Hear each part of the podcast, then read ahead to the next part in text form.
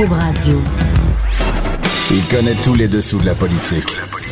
L'économie, la santé, le transport. Chef du bureau d'enquête de l'Assemblée nationale. Antoine Robitaille. Là-haut sur la colline. Cube Radio.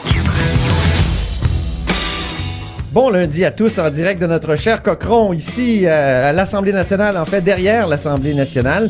Et euh, c'est veille de début de session parlementaire. On va entrer bientôt dans le long couloir, de le long tunnel qui va nous rendre qui va nous rendre, euh, comment dire, qui, qui va nous mener jusqu'à la Saint-Jean, euh, jusqu'à la fête nationale. Je pensais que Donc, c'est- jusqu'à l'épuisement professionnel. non, mais c'est- non, mais c'est la plus longue. Oui, c'est Charles Le Cavalier qu'on vient d'entendre.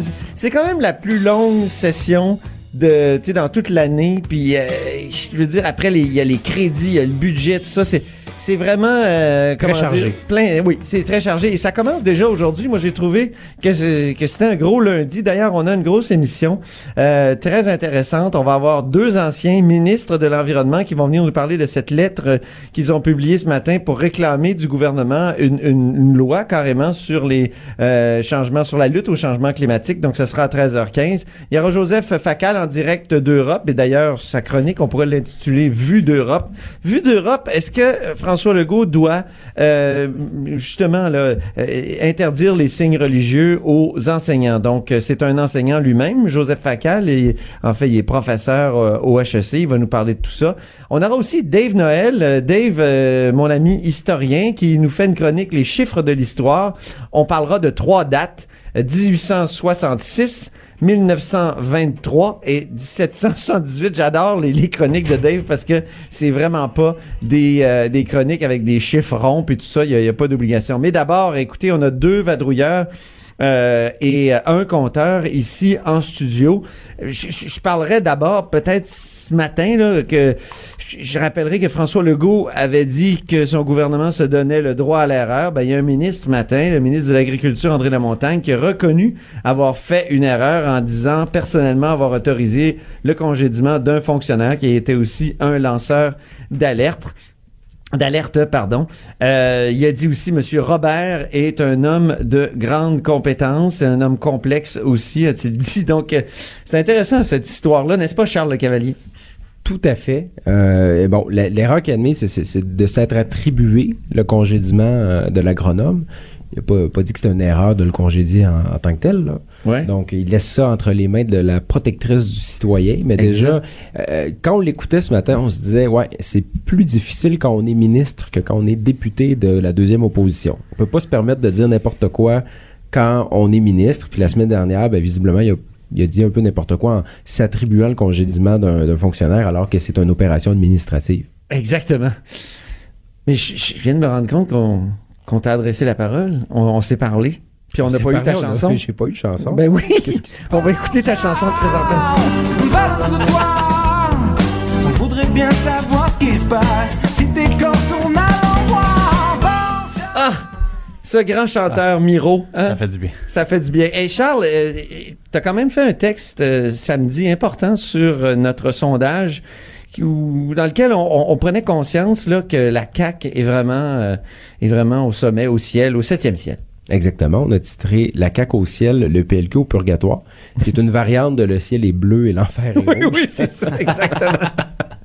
Mais euh, effectivement, c'est des sondages, comme on dit, sondages d'équipe gagnante pour la CAQ. Tout, tout va bien. Ils sont hauts dans les sondages, sont à 42% Euh, Le taux de satisfaction est à, si je me trompe pas, 63% Ça fait longtemps qu'on a vu ça. hein? Jean-Marc Léger disait, c'est la première fois qu'il voit le, le sondeur, évidemment. T'sais, On n'a pas vu ça depuis l'élection du gouvernement Charest en 2003. Donc, Charest 1. Oh! Il faut monter à loin. Et, Oui. Donc, euh, pour François Legault, tout va bien. Les Québécois sont heureux euh, du nouveau gouvernement, de ses premiers pas. Les Québécois sont heureux. Ils sont contents. oui, c'est ça, exactement. Par Ben, contre, c'est moins drôle pour les libéraux. Et mon Dieu! Mm. Les libéraux à 10% chez les francophones, c'est incroyable. Encore une fois, une autre première par euh, Jean-Marc Léger qui dit qu'il n'a jamais sondé ça depuis qu'il a, fond- a fondé sa firme de sondage. Ouais. Et, et on peut se dire que cette... euh, 9% à Québec, les libéraux. C'est incroyable. J'en reviens pas. Derrière le... c'est- c'est- c'est- on est très... J'ai du mal à croire ça. Mais euh, ça se peut. Là. C'est arrivé dans le passé. euh, Mais quand on regarde, de- de- quand on de regarde la, carte électorale, Ouais. ça nous montrait un peu que les libéraux ont disparu euh, du Québec. Là. Si, on si on exclut Montréal, puis bon, le Pontiac, André Fortin a réussi à se faire élire. Mais euh, c'est ça que ça dit. Ça dit que les, le- les libéraux vont devoir se reconnecter avec les francophones. Puis le Parti québécois qui stagne par rapport à l'élection. Bon, il y avait eu un autre sondage dans, dans la semaine qui disait, euh, qui, qui est encore plus, euh, comment dire, dramatique. Ouais. Ah mon Dieu, c'était quoi? Il était à 9 8 ou 9 je pense. Donc le Parti québécois va pas non plus. On a... Mais c'est là qu'on se dit. Le, la lune de miel elle pourrait durer assez longtemps parce que euh, François Legault est devant deux partis euh, qui sont décapités.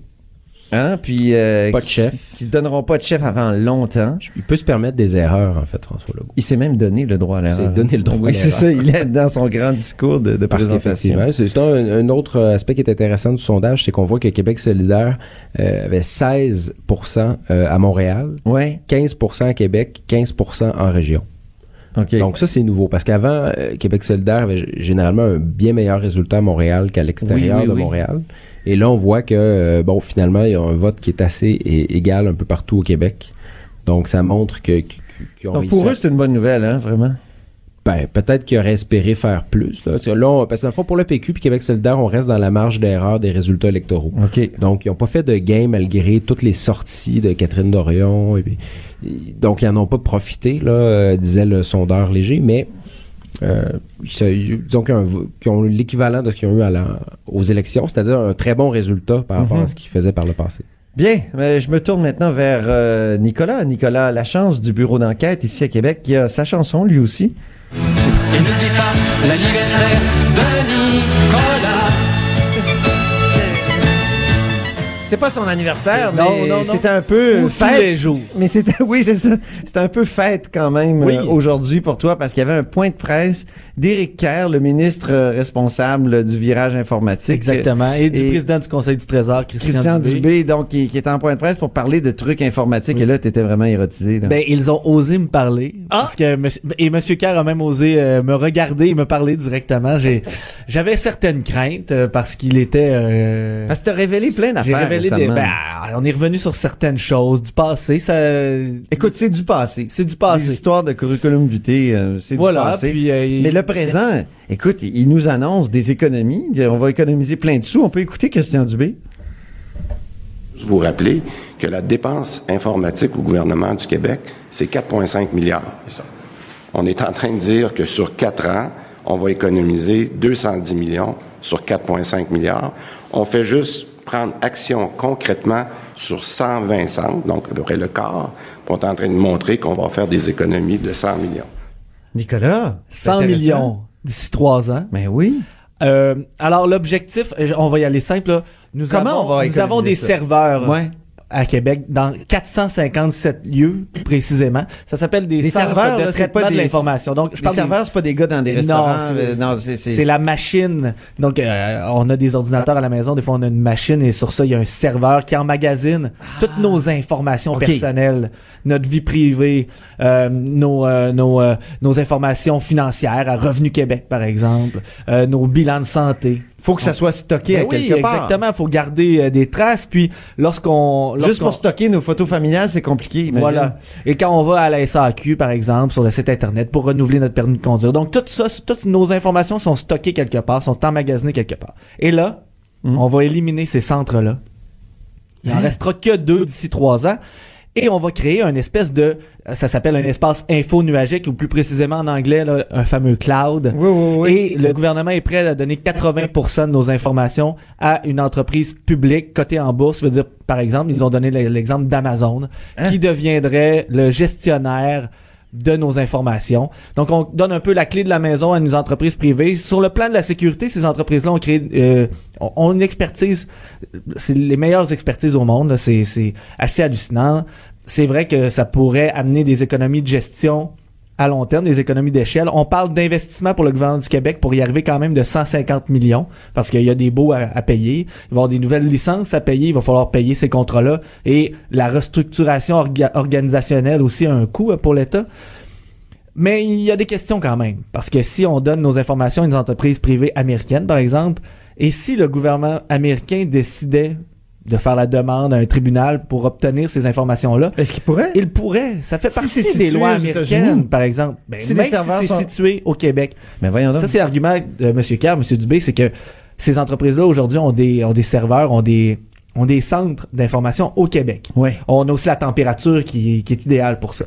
Il y a beaucoup Bah oui, d'investissements faut, qui sont faits. pourquoi, là, parce que je Ben, sais qu'il y a une on- compagnie ici à Québec qui s'appelle 4 degrés. Exact. Qui stocke des informations, Ben- puis c'est 4 degrés, c'est la, c'est la température moyenne à Québec. Exact. C'est- Souvent euh, aux États-Unis, dans le sud, c'est ouais. très chaud et euh, le- le- tout ce qui est informatique, c'est plus c'est plus facile de contrôler une, une température à la baisse qu'une température très élevée. Mhm. Ça coûte beaucoup moins cher sur le plan énergétique.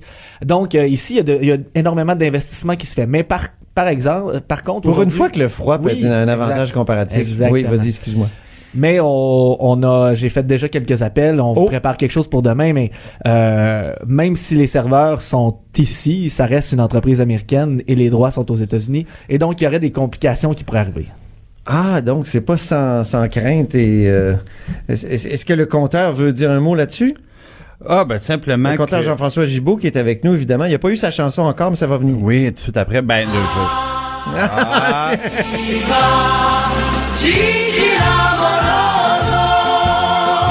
Dalida est toujours prête toujours prêt. pour Jean-François Gigi Beau. Bon, ben, ça sera déjà fait. Oui. Euh, ben, je regardais le cadre financier de la CAQ en mes vieux travers habituels Oh. et, et c'était supposé être 210 millions Oui. d'économies. Oui, ça, Ouais, ben, il, en- euh, il en manque un petit bout. non, mais comme Monsieur euh, Dubé le disait dans l'extrait qu'on a euh, écouté, euh, il commence par ce 100 millions-là. Ça, c'est la première chose. Et prochainement, il y aura de nouvelles annonces. On, on nous annonce ça d'ici quatre ans. hein. Ouais, Donc, ouais, il y aura un 100 millions qui sera fait. Et on n'oublie pas, à l'époque, il y a seulement 2-3 ans, au dernier budget, c'était 3 milliards les investissements en informatique au Québec. Et M. Dubé, aujourd'hui, c'est la première fois que j'entendais de ce chiffre. Il parlait de 4,5 milliards.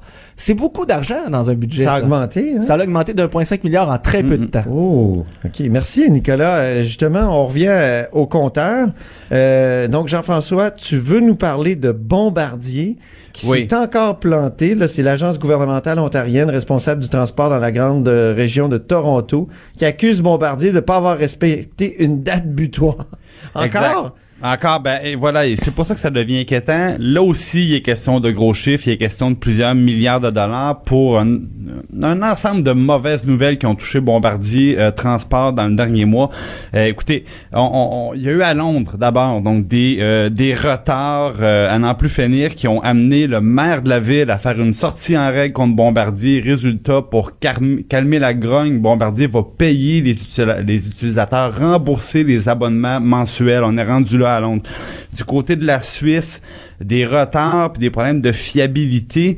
Euh, ils ont refusé après les Suisses de prendre livraison des prochains wagons parce qu'ils étaient exaspérés des problèmes qu'ils avaient avec ça. Ah, ouais. Et là, on parle ici de 660 000 dollars d'amende par rame par semaine. Mon Dieu. Une idée des pénalités. Donc, on parle d'un contrat qui est en milliards. On continue du côté de New York, au le, le métro de New York, des problèmes de fiabilité qui ont mené à l'arrêt des livraisons là aussi. Il y avait déjà deux ans de retard au niveau de l'exécution du contrat. Ben, en donc. France, la SNCF, là, les, trains de banlieue, là, même chose, des problèmes de fiabilité et des retards, des pannes. Les, les gens de l'administration ferroviaire nous parlent de vis mal serrées, euh, de, de gaines de câblage qui sont déficientes, des, des, des choses c'est assez surprenantes en, en 2019. Même chose du côté de la France, on a dit c'est terminé, on refuse de prendre possession des prochains des prochains Ça va avoir des effets, là. Et à Toronto maintenant, bon, Ouais. on en parlait déjà Antoine, déjà la ville avait voulu casser le contrat avec Bombardier, Ouais. c'était allé devant les tribunaux. Finalement, ben la- la- il avait été obligé de garder Bombardier mais d'engager Alstom à la rescousse. Le contrat était passé de 182 à 76 wagons. Donc une série de mauvaises nouvelles pour Bombardier. Eh, moi, j'ai la solution, Jean-François. Faudrait augmenter le salaire des dirigeants. Ils sont peut-être Oui. pas assez payés. Il pourrait- ben, Plus de primes. tout ça pour dire que euh, Pourquoi ils sont pas assez payés? la- C'est pour ça qu'ils La travaillent Caisse de dépôt hein, assez, est propriétaire au tiers de Bombardier Transport, donc Ouais. c'est notre argent. Ouais. Et nous euh, autres, ça? vous vous souviendrez qu'au mois de novembre, euh, donc il y a grosso modo presque trois mois, euh, il y avait eu des mauvais résultats de Bombardier. On avait annoncé 5000 pertes d'emplois, on avait annoncé la vente d'actifs importants comme les donc. fameux Q400 et même à là, la- les investisseurs avaient sanctionné Bombardier.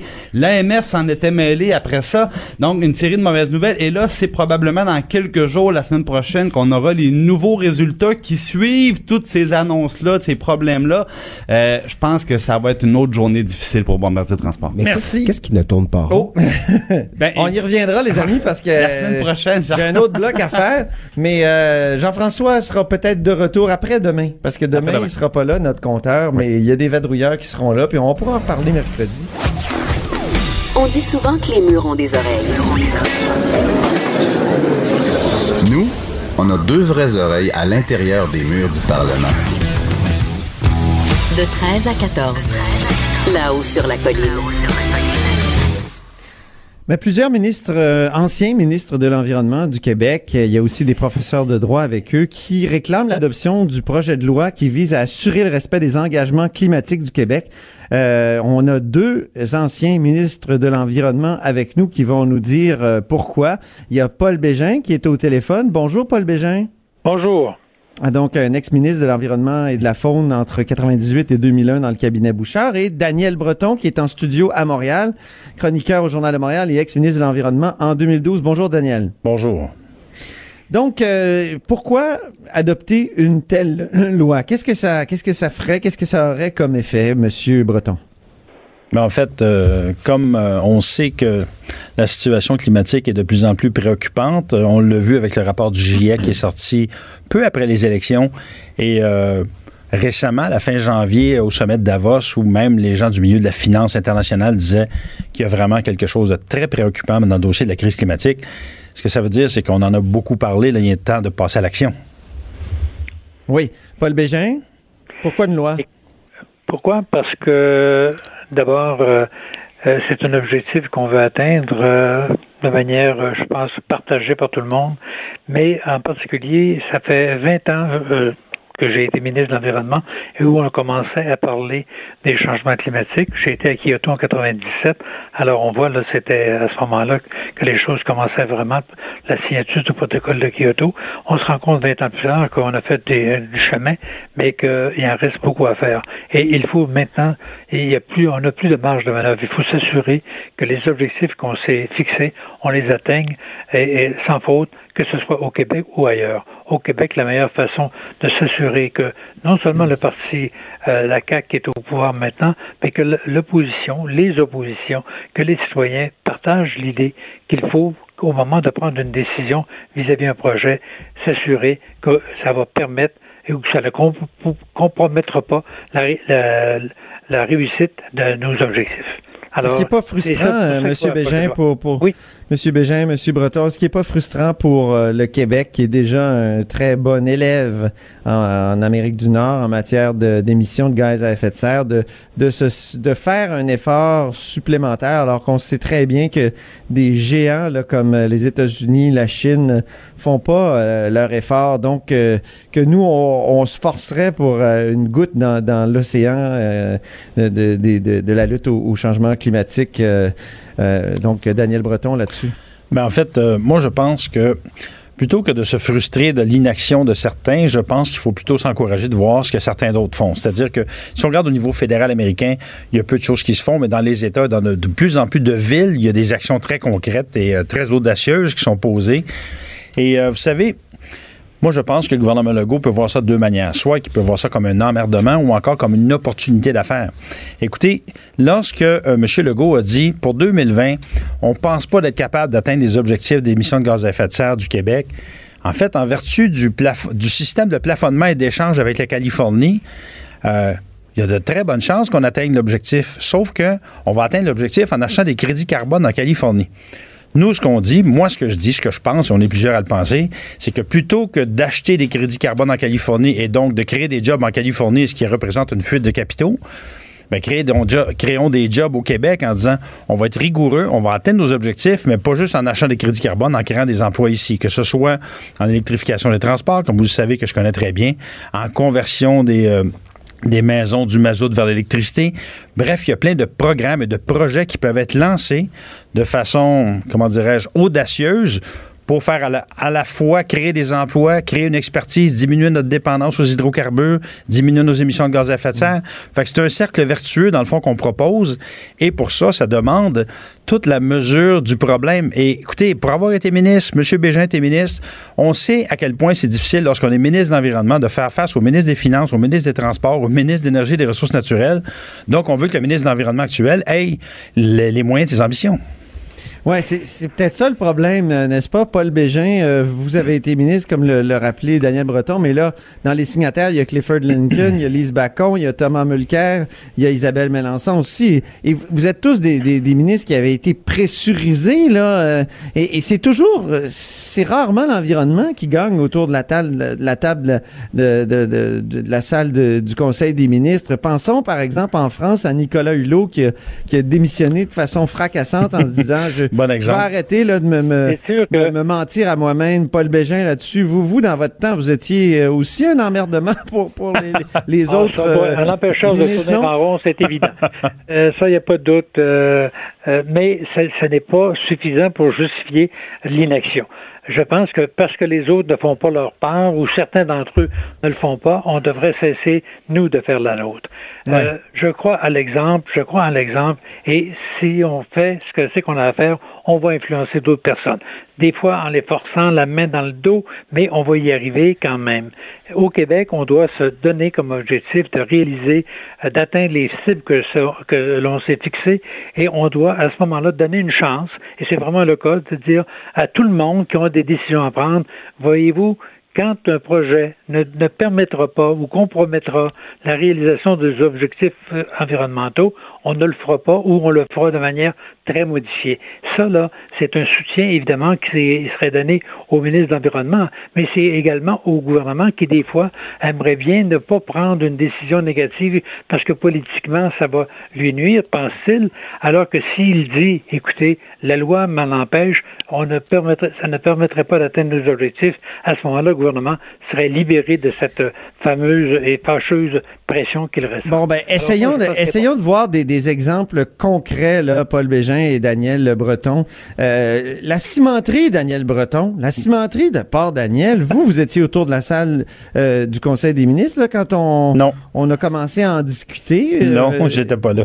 Mais vous étiez en tout cas dans l'équipe gouvernementale. Puis qu'est- qu'est-ce que le ministre de l'Environnement aurait pu dire avec une telle loi? Est-ce qu'il aurait vraiment pu dire non, non, non, on fera pas ce projet-là parce qu'on a la loi sur euh, l'obligation de- de- de- des changements climatiques? Ben en fait, euh, moi, si j'avais été ministre de l'Environnement à ce moment-là, j'aurais dit, première des choses, ça prend un BAP, puis il faut s'assurer que si le projet veut aller de l'avant, il passe par le BAP pour nous faire la démonstration qu'il va être capable de contribuer à la diminution des émissions de gaz à effet de serre des cimenteries du Québec. Euh, mais ça, il n'y a pas eu ce BAP-là. C'est loin d'être le cas. Ah, C'est loin d'être le cas, exactement. Mais euh, tout ça pour dire qu'il y a plein de, Vous voulez des exemples concrets?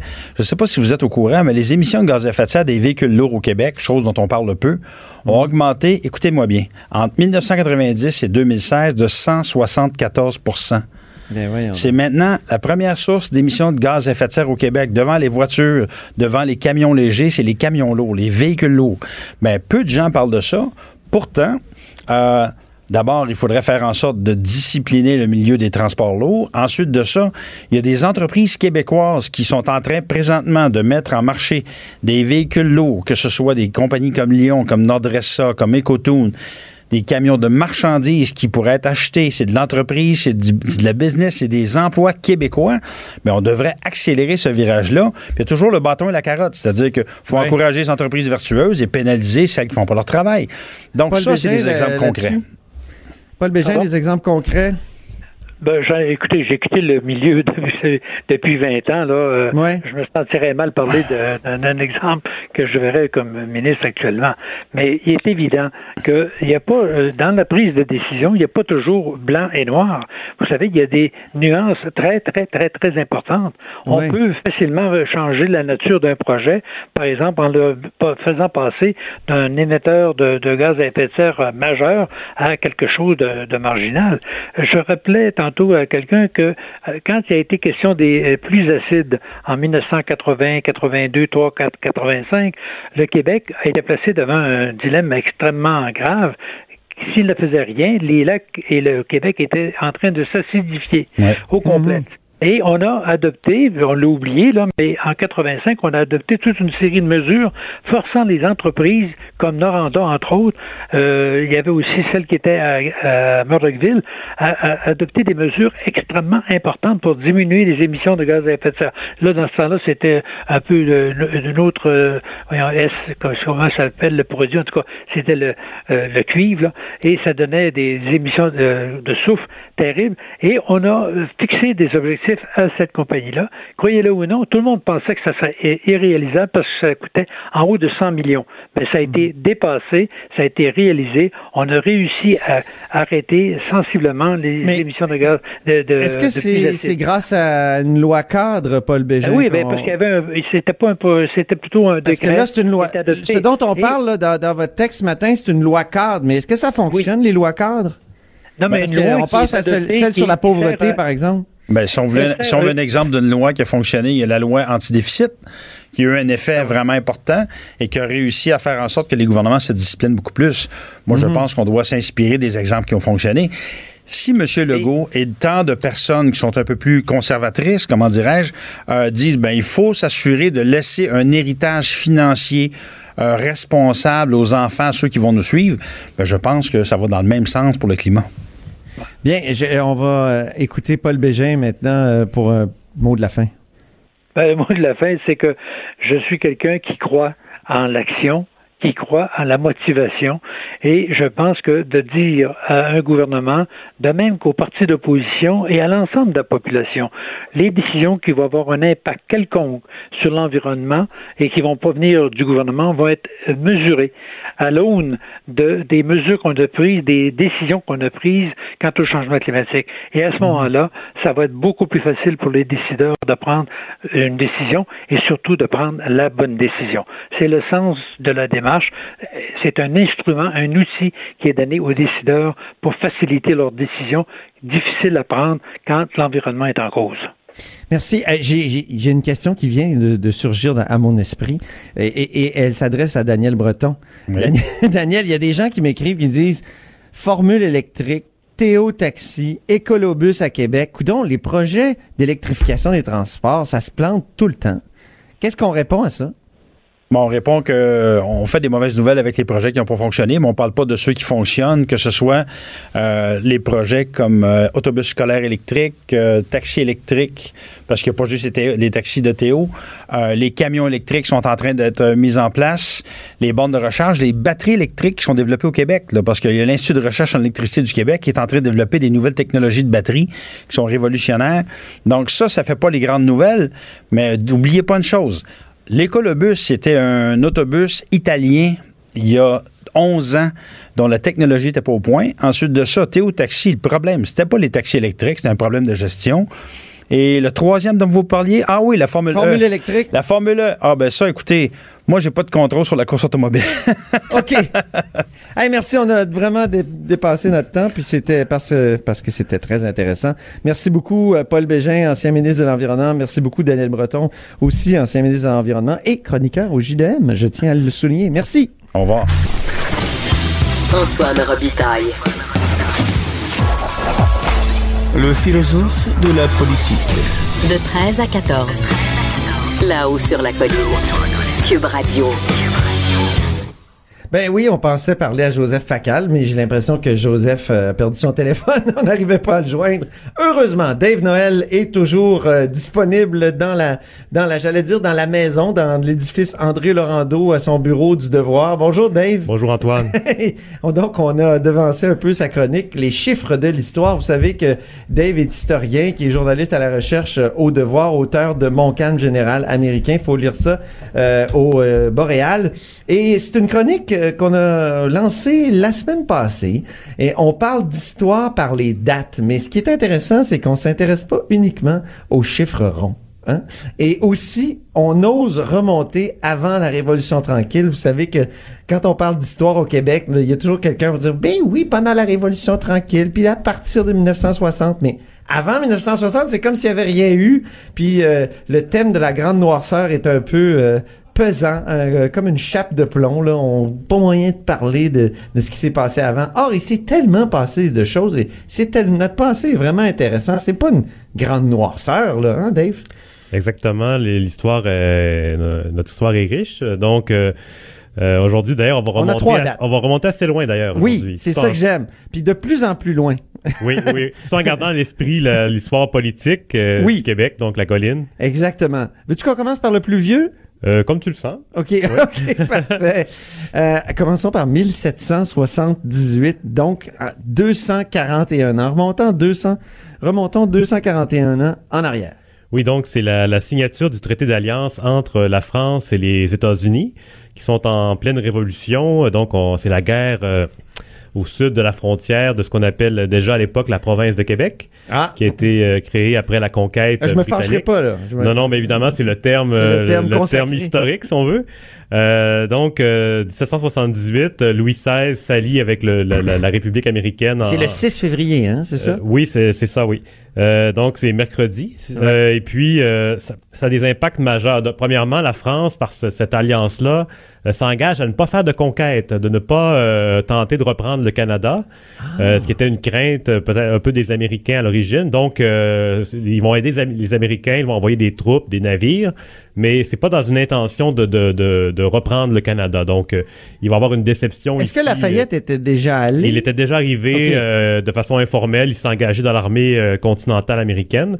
Et puis, euh, mais là, en 1778, euh, c'est l'armée euh, officiellement qui débarque. euh, mais la France avait financé, le- les Américains avaient envoyé de la, des munitions par l'entremise de, de, de compagnies de commerce euh, obscures, dont Beaumarchais d'ailleurs était impliqué là-dedans. Ah oui. Ouais, Et ouais. puis, mais donc, donc là, cette fois-ci. dramaturge, Oui, oui. c'est ça, oui. Donc, c'est du sérieux. on envoie l'armée et c'est ce qui fait la différence dans la guerre.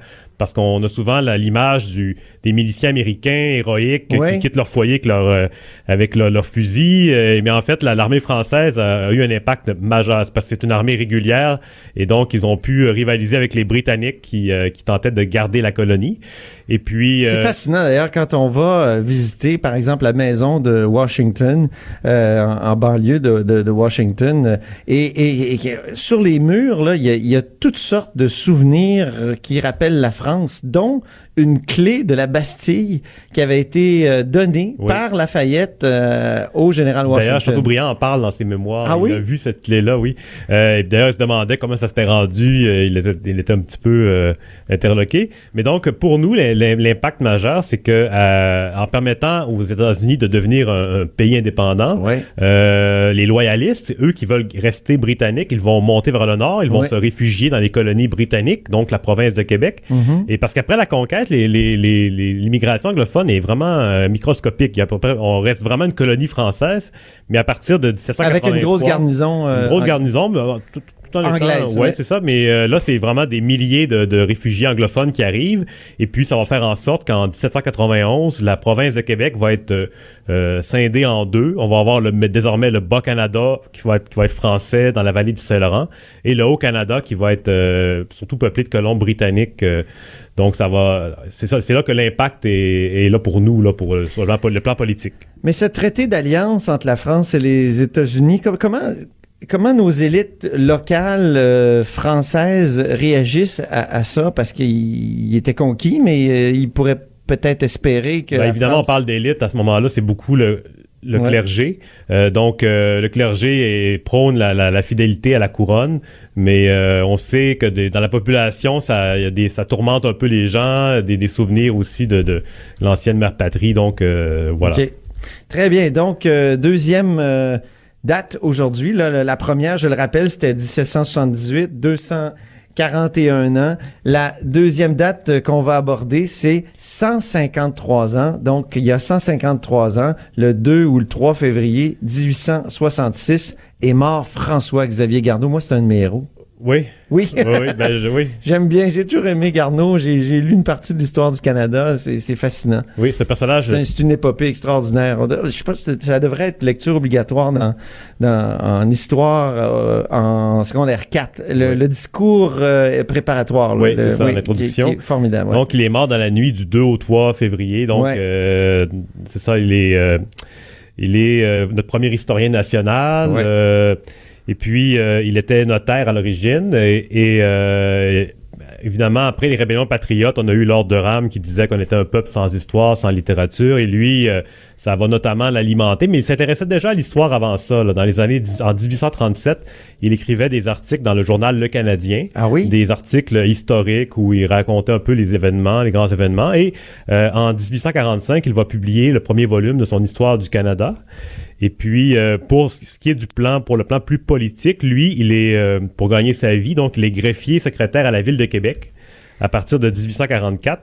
Et puis, euh, on va le, le, le- le- faire appel à ses services pour rédiger un mémoire pour que la ville de Québec, là on est, on est en 1857, euh, garde, euh, ou, euh, garde son statut de, de, de capitale, euh, plutôt que, de préférence à Ottawa. Mhm. Donc lui, il va écrire un mémoire pour, pour ça. Donc c'est le, le, un peu ce qui nous rattache à l'histoire euh, politique. Mais lui, c'est ça, pour ses idées, c'est un partisan de, de Papineau, des patriotes.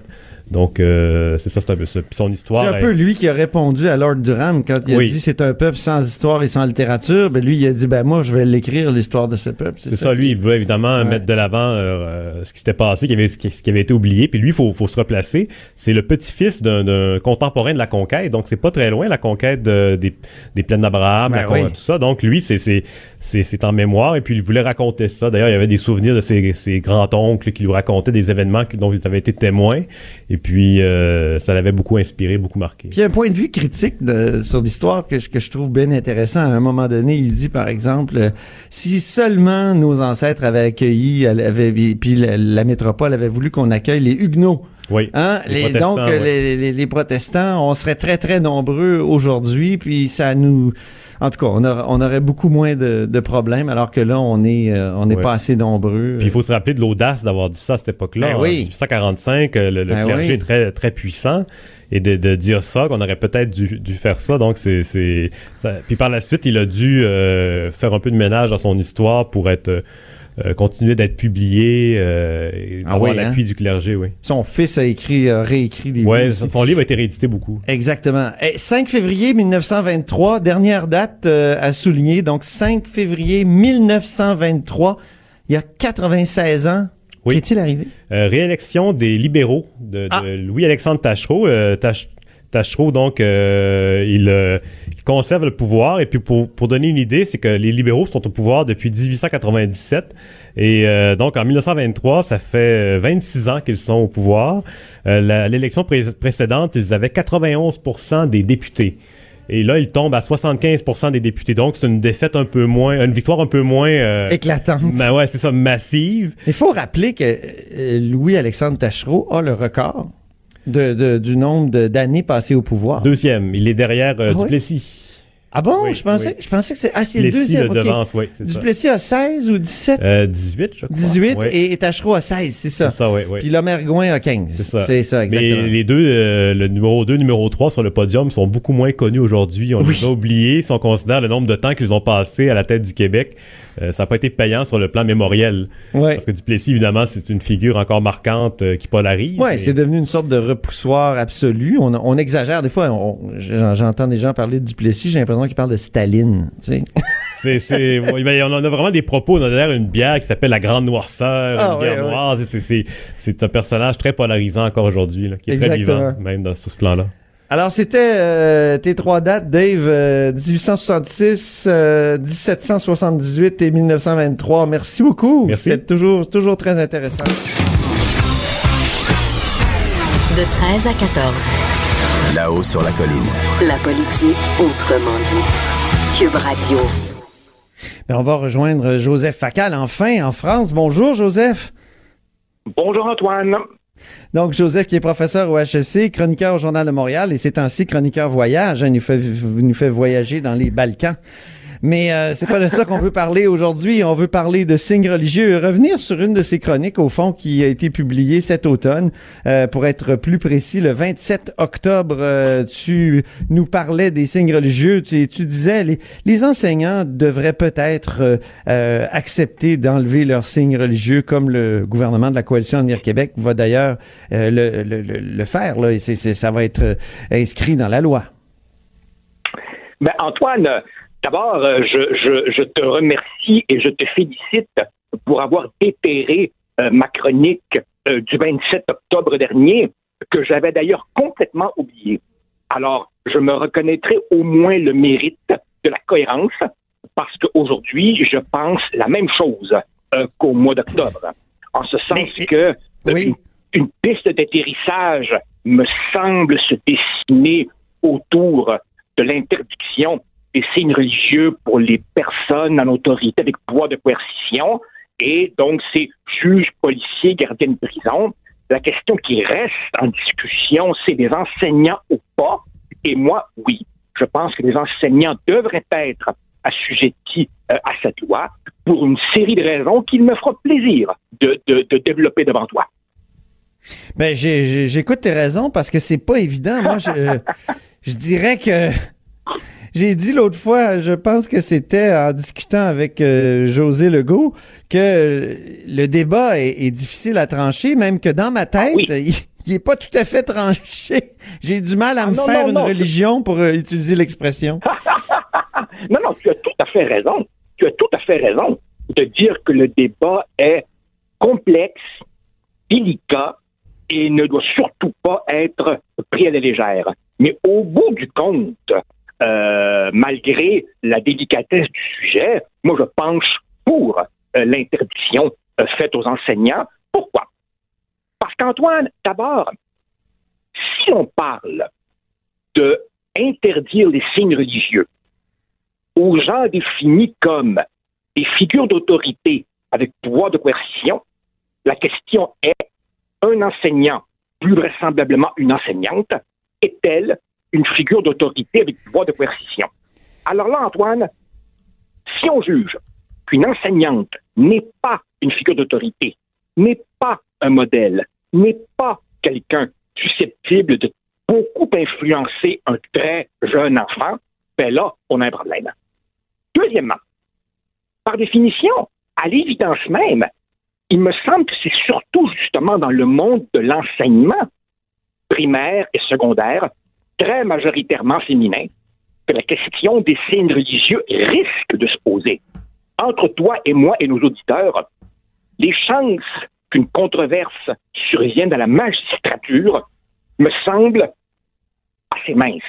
Dans le monde de l'enseignement, c'est là justement que se trouvent et se trouveront euh, les principales cohortes, disons, au sein desquelles risque de se poser euh, la question.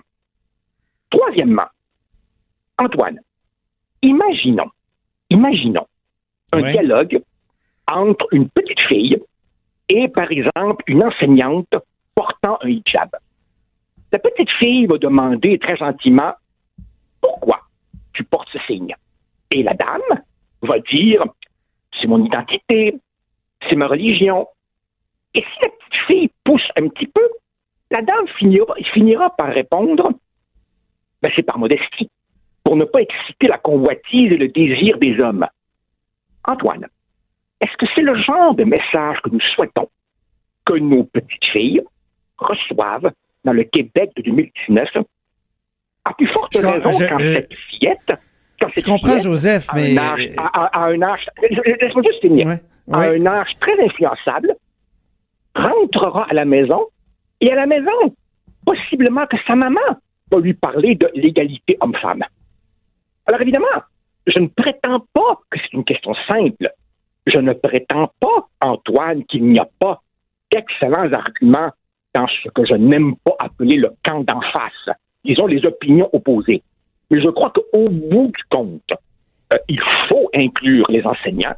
Et pour ceux, évidemment, qui soulèvent l'argument réel que je prends au sérieux de la perte possible de l'emploi, eh bien là, je crois qu'une clause de droit acquis viendrait euh, régler ce, problème qui, est épineux. Alors évidemment, je, je, je conçois bien que l'affaire est délicate, mais je pense que le gouvernement a fait une promesse et je m'attends à ce qu'il la respecte. J'écoutais François Legault dire que c'est précisément parce qu'il n'y a pas eu d'encadrement euh, dans les dernières années, depuis le rapport Bouchard-Taylor, donc 2007-2008, qu'il y a eu des dérapages. Est-ce que tu penses qu'effectivement, s'il y avait eu encadrement, même un encadrement minimal euh, euh, de, du type Bouchard-Taylor ou Bouchard-Taylor moins, est-ce que tu penses que ça aurait vraiment empêché certains dérapages qui ont eu lieu?